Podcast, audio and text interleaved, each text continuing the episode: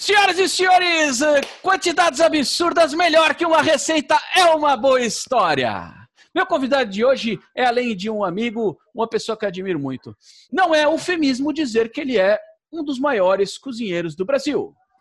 Não é também eufemismo dizer que ele é o ogro mais querido do Brasil. É claro que os americanos têm o Shrek. Nós temos ele, James Daniel McManus, nascido no Texas e exportado para o Rio de Janeiro. Jimmy, o ogro. É isso mesmo? É isso mesmo. É isso mesmo. Nasci nisso mesmo, é o sotaque. Não tem como fugir, né? Estou aqui há muitos anos já. Olha quem está aqui.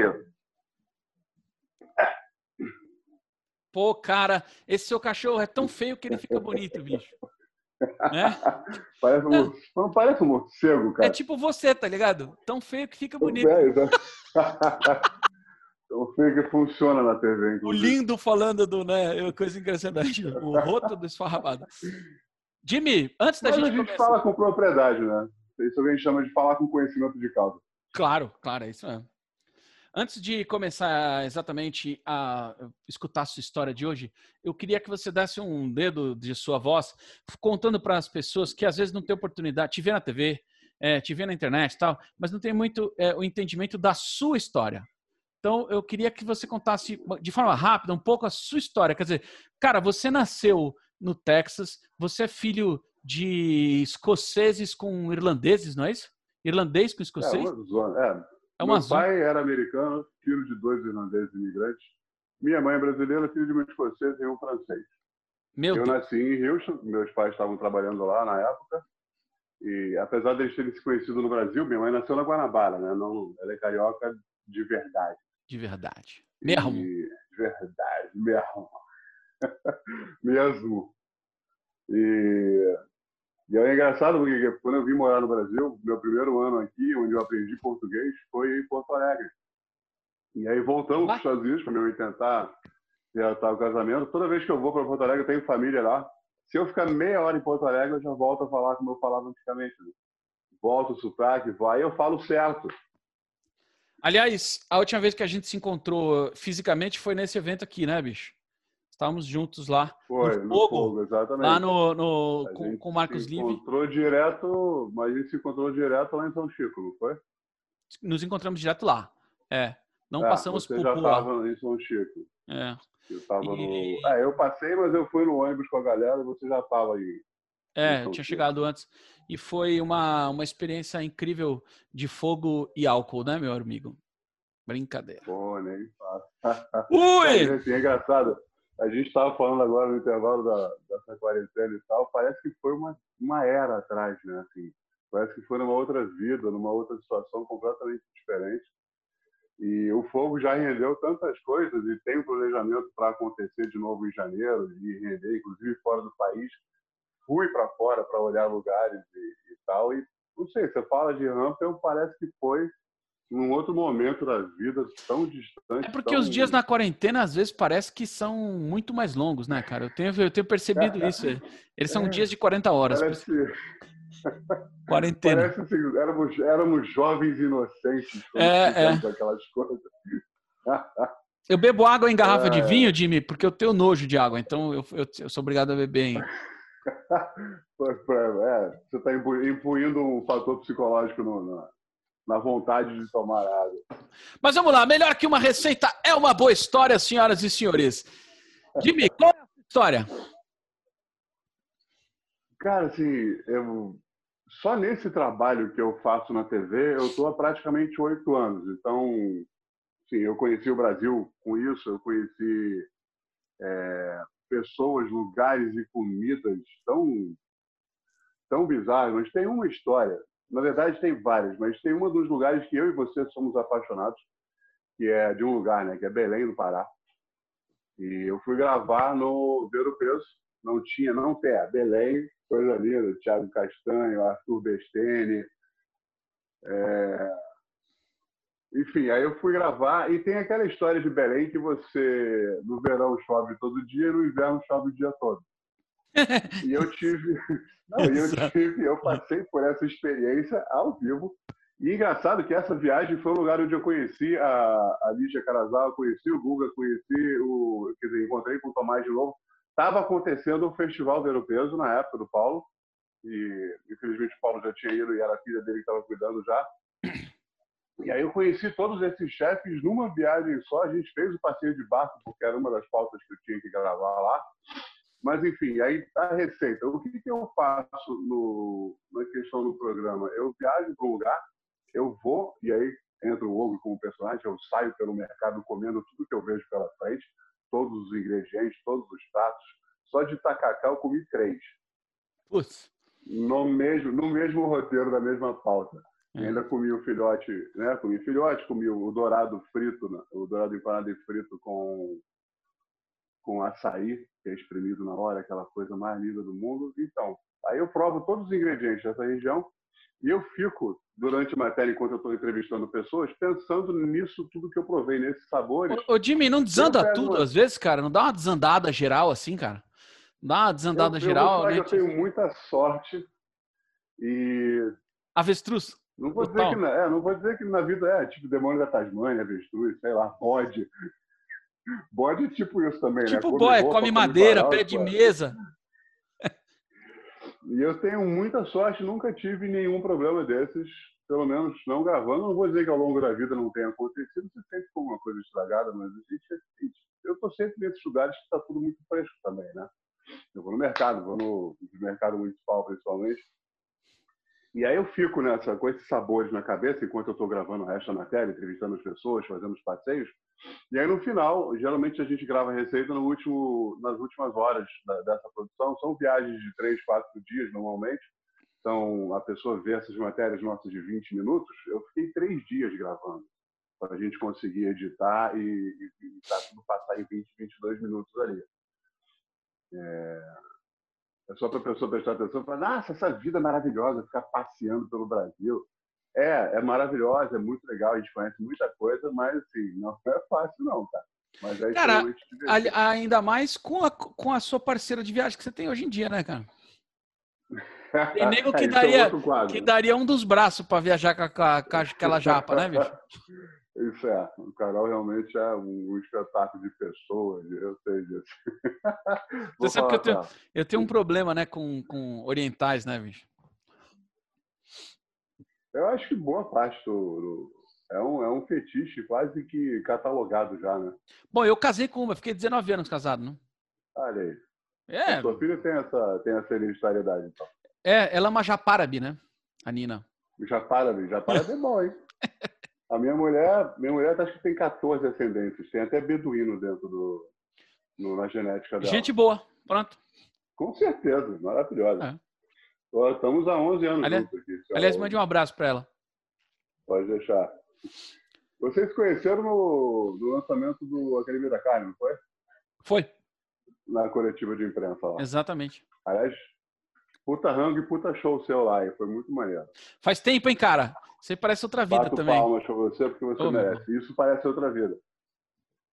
E, e aí, voltando para Belém, antes que a gente mude de assunto e acabe esquecendo. É, é, porque de... isso aqui. um bate-papo, na verdade, vale mais do que uma receita, porque a história vai acabar não acontecendo. É, exato. E aí eu tô lá e eu fico elocurando essa, essa, esses sabores na cabeça. E aí o que, que acontece? Vem uma receita, a gente usa técnicas de fora, é, a ideia é juntar essa.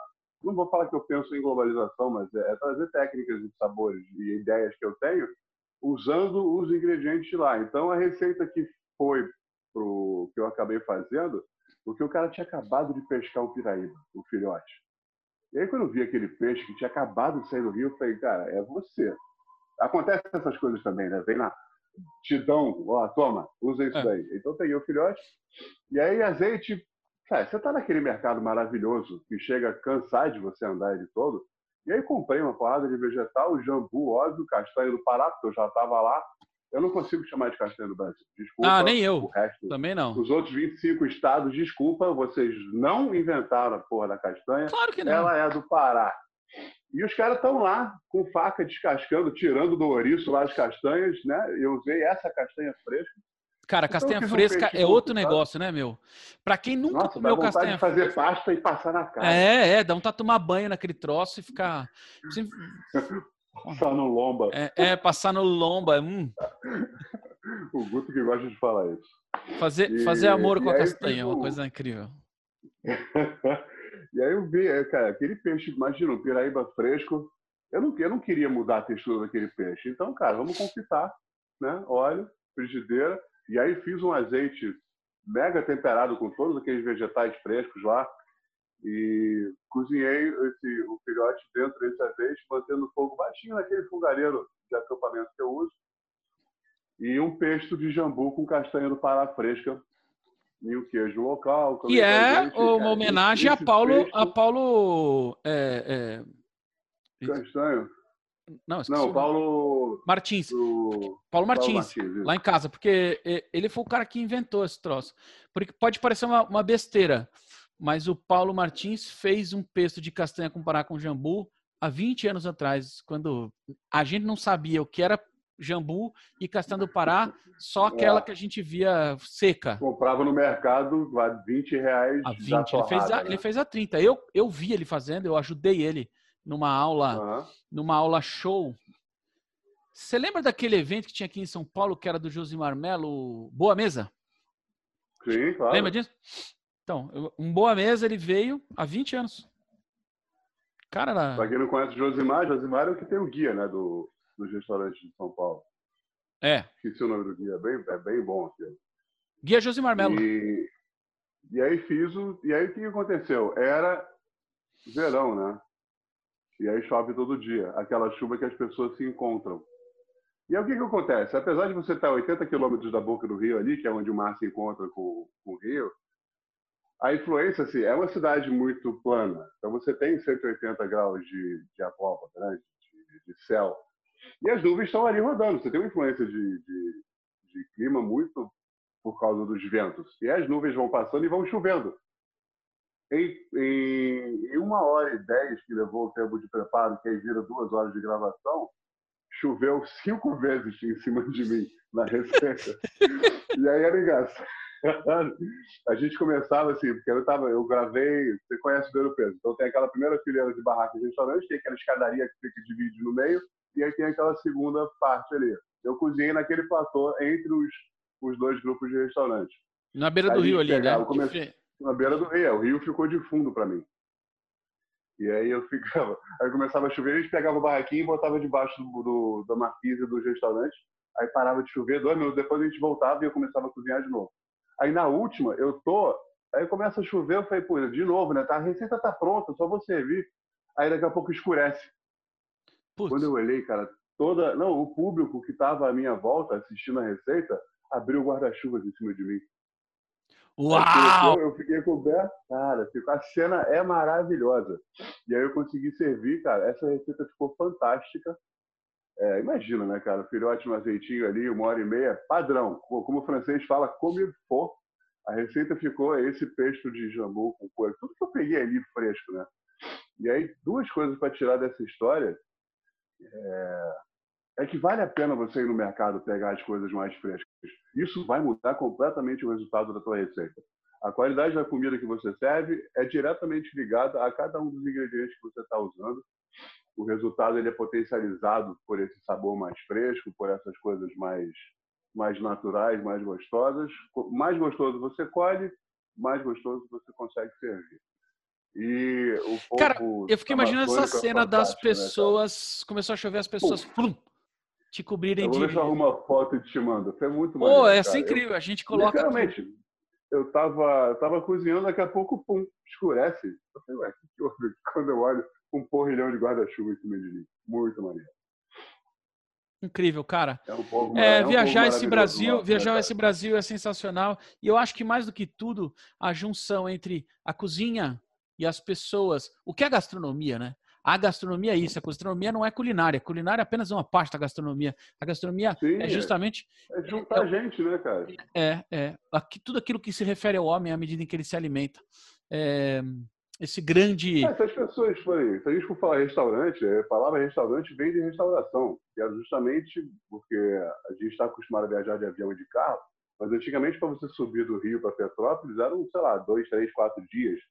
Então você não conseguia ir numa batida só, tinha que parar em algum lugar, nas estalagens, onde você se restaurava durante essa sua viagem. Então era era descanso, era companhia, era comida, era uma boa música, um, é, enfim, tudo, né? Sabe você descansar e satisfazer os cinco sentidos do para poder pegar você, pegar na você viagem. poder ir de novo. E você já foi numa exposição para ver as carruagens como eram antigamente? Eu já fui aqui no Brasil e já fui na Europa em algumas, é, inclusive no é, museu, museu da transporte. Cabe... Eu e você não cabemos numa carruagem que era para quatro pessoas. Não, é, Imagina é, isso, delícia. Imagina a delícia viajar com aquele monte de roupa, suando, aquele pessoal sem banho. Igual que maravilha que é, era isso. Você não cabe, eu caibo porque eu, eu sou mildo.